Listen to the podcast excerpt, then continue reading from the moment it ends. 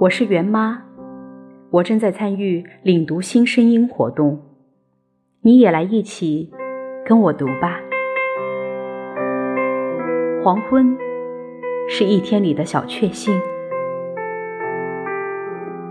多在黄昏时分出来走走。